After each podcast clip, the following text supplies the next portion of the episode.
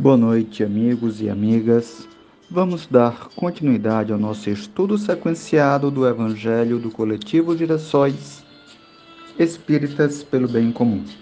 Primeiro, vamos agradecer a Deus, nosso Pai amado, e a Jesus, nosso guia e amigo, por possibilitar que tenhamos a oportunidade de seguir nosso processo de aprendizagem Pedimos que nos ajude a enxergar nossa missão no mundo. Ilumine nossa mente e aqueça nosso coração para que nunca percamos a oportunidade de trabalhar em prol da humanidade. Hoje, assim como em todas as quartas-feiras, vamos fazer vibrações pelos irmãos que sofrem discriminações, sejam mulheres, negros, pessoas em situação de rua, LGBTQIA, indígenas e todos e todas demais. Pedimos, amigo Jesus, que auxilie a toda a sociedade reconhecer que todos nós somos irmãos. Todos precisamos de uma palavra amiga e todos nós também podemos dar uma palavra acolhedora. Todos temos diferenças, e essas diferenças são salutares, pois juntos nos completamos, sempre vivendo em comunhão, cada um compartilhando seus dons, uns ajudando os outros na sua caminhada. Na noite desta quarta-feira, 11 de janeiro de 2023, Continuaremos com o Evangelho segundo o Espiritismo. Estamos na introdução, resumo da doutrina de Sócrates e de Platão, dos itens 8 a 14. Se a alma é imaterial, tem de passar, após essa vida, a um mundo igualmente invisível e imaterial, do mesmo modo que o corpo, decompondo-se, volta à matéria muito importa, no entanto, distinguir bem a alma pura, verdadeiramente imaterial, que se alimente, como Deus, de ciência e pensamentos, da alma mais ou menos maculada de impurezas materiais, que a impedem de elevar-se para o divino e a retém nos lugares da sua estada na terra. Sócrates e Platão como se vê, compreendiam perfeitamente os diferentes graus de desmaterialização da alma. Insistem na diversidade de situação que resulta para elas da sua maior ou menor pureza.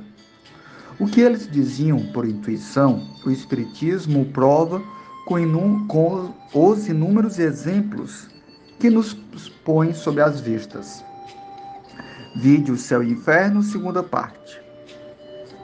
Item 9 de Sócrates e Platão.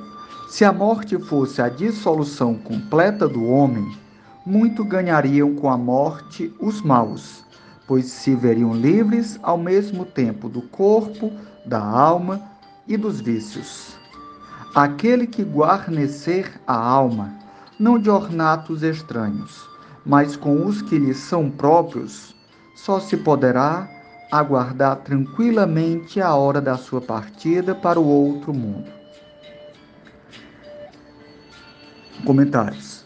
Equivale isso a dizer que o materialismo, com o proclamar para depois da morte o nada, anula toda responsabilidade moral ulterior, sendo, consequentemente, o um incentivo para o mal, que o mal tem tudo a ganhar do nada. Somente o homem que se despojou dos vícios e se enriqueceu de virtudes, pode esperar com tranquilidade o despertar na outra vida. Por meio de exemplos que todos os dias nos apresenta, o Espiritismo mostra quão penoso é para o mal o passar desta a outra vida, a entrada na vida futura. Vide Céu e Inferno, segunda parte, capítulo 1. Item 10 de Sócrates e Platão. O corpo conserva bem impressos os vestígios dos cuidados de que foi objeto e dos acidentes que sofreu. Dá-se o mesmo com a alma. Quando despida do corpo, ela guarda evidentes os traços do seu caráter, de suas afeições e as marcas que lhe deixaram todos os atos de sua vida. Assim, a maior desgraça que pode acontecer ao homem é ir para o outro mundo com a alma carregada de crimes. Vês, Cálicles, que nem tu, nem Pólucos, nem Gorgias podereis provar que devamos levar outra vida que nos seja útil quando estejamos do outro lado. De tantas opiniões diversas, a única que permanece inabalável é a de que mais vale receber do que cometer uma injustiça e que, acima de tudo, devemos cuidar não de parecer, mas de ser homem de bem.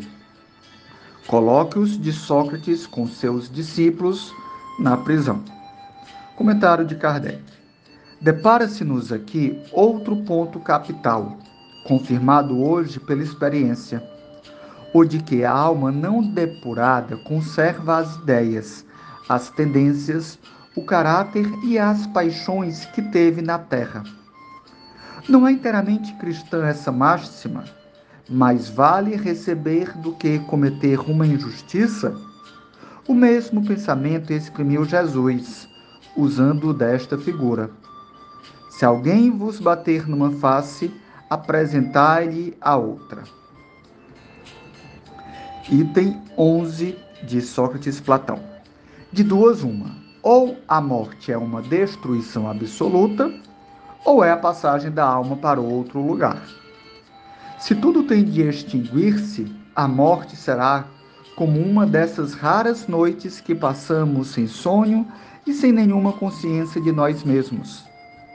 Todavia, se a morte é apenas uma mudança de morada, a passagem para o lugar onde os mortos se têm de reunir, que felicidade há de encontrarmos lá aqueles a quem conhecemos. O meu maior prazer seria examinar de perto os habitantes dessa outra morada e distinguir lá como aqui, os que são dignos dos que se julgam tais e não o são. No entanto, é tempo de nos separarmos, eu para morrer, vós para viverdes. Sócrates aos seus juízes. Comentário de Kardec. Segundo Sócrates, os que viveram na terra se encontram após a morte e se reconhecem. Mostra o Espiritismo que continua as relações entre eles Perdão.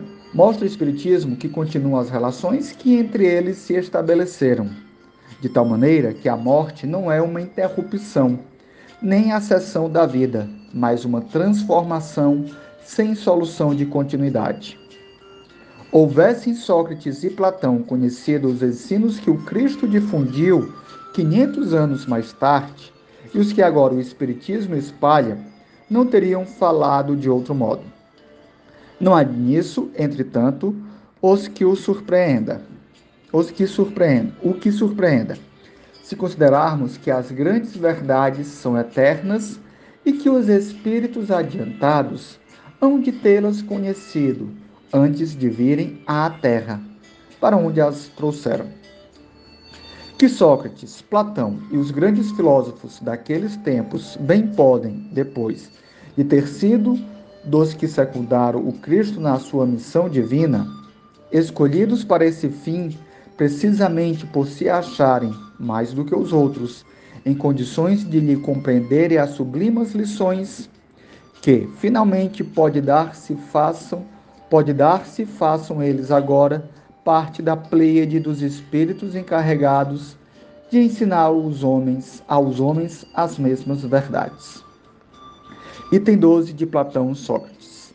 Nunca se deve retribuir com outra uma injustiça, nem fazer mal a ninguém, seja qual for o dano que nos hajam causado. Poucos, no entanto, serão os que admitam esse princípio, e os que se desentenderem a tal respeito, nada mais farão, sem dúvida, do que se voltarem uns aos outros mútuo desprezo. Comentário de Kardec. Não está aí o princípio de caridade que prescreve não se retribua o mal com o mal e se perdoe aos inimigos? Itens 13, item 13 de Sócrates Platão. É pelos frutos que se conhece a árvore. Toda ação deve ser qualificada pelo que produz. Qualificá-la de má quando dela provenha mal, de boa quando dê origem ao bem. Esta máxima, pelos frutos a que se conhece a árvore, se encontra muitas vezes repetida textualmente no Evangelho. Item 14. A riqueza é um grande perigo. Todo homem que ama a riqueza não ama a si mesmo, nem algo que é seu. Ama a uma coisa que lhe é ainda mais estranha do que lhe pertence. Amigos e amigas, terminamos a leitura do trecho do Evangelho segundo o Espiritismo de hoje. Fica-nos a lição clara de que os conhecimentos reais são eternos. Há sempre uma coerência, nada é ao acaso. Todos os espíritos vêm de Deus. E quando os espíritos encarnados procuram a iluminação, procuram o conhecimento, procuram a sabedoria, voltam a beber a fonte de Deus. Pois a sabedoria verdadeira, o conhecimento, é a lei de Deus. Conhecimento do que? Conhecimento da lei do universo. O que é a lei do universo? A lei de Deus. Então, todos esses conhecimentos se conectam. Há uma lógica entre o que foi ensinado por Sócrates, Platão e outros grandes filósofos antes de Cristo. O que foi ensinado plenamente pelo Cristo e o que a doutrina espírita vem reforçar, trazer luz e fazer alguns complementos, explicar algumas chaves do que estava um pouco mal entendido porque tudo está buscando o conhecimento pleno, a lei de Deus. A lei de Deus é a lei do amor. Tudo vai passar pelo fazer o bem ao semelhante. Sempre devemos fazer o bem. Sempre devemos ter a clareza de qual é a nossa verdadeira missão nesse mundo. Para que nós viemos para esse mundo? Viemos esse mundo para aprender e principalmente para executar, para agir, para sermos servidores. Nós somos trabalhadores de Deus. Estamos aqui para fazer o bem, tudo que nos compete, ajudar qualquer pessoa que passa na nossa caminhada que esteja com algum problema, alguma dificuldade.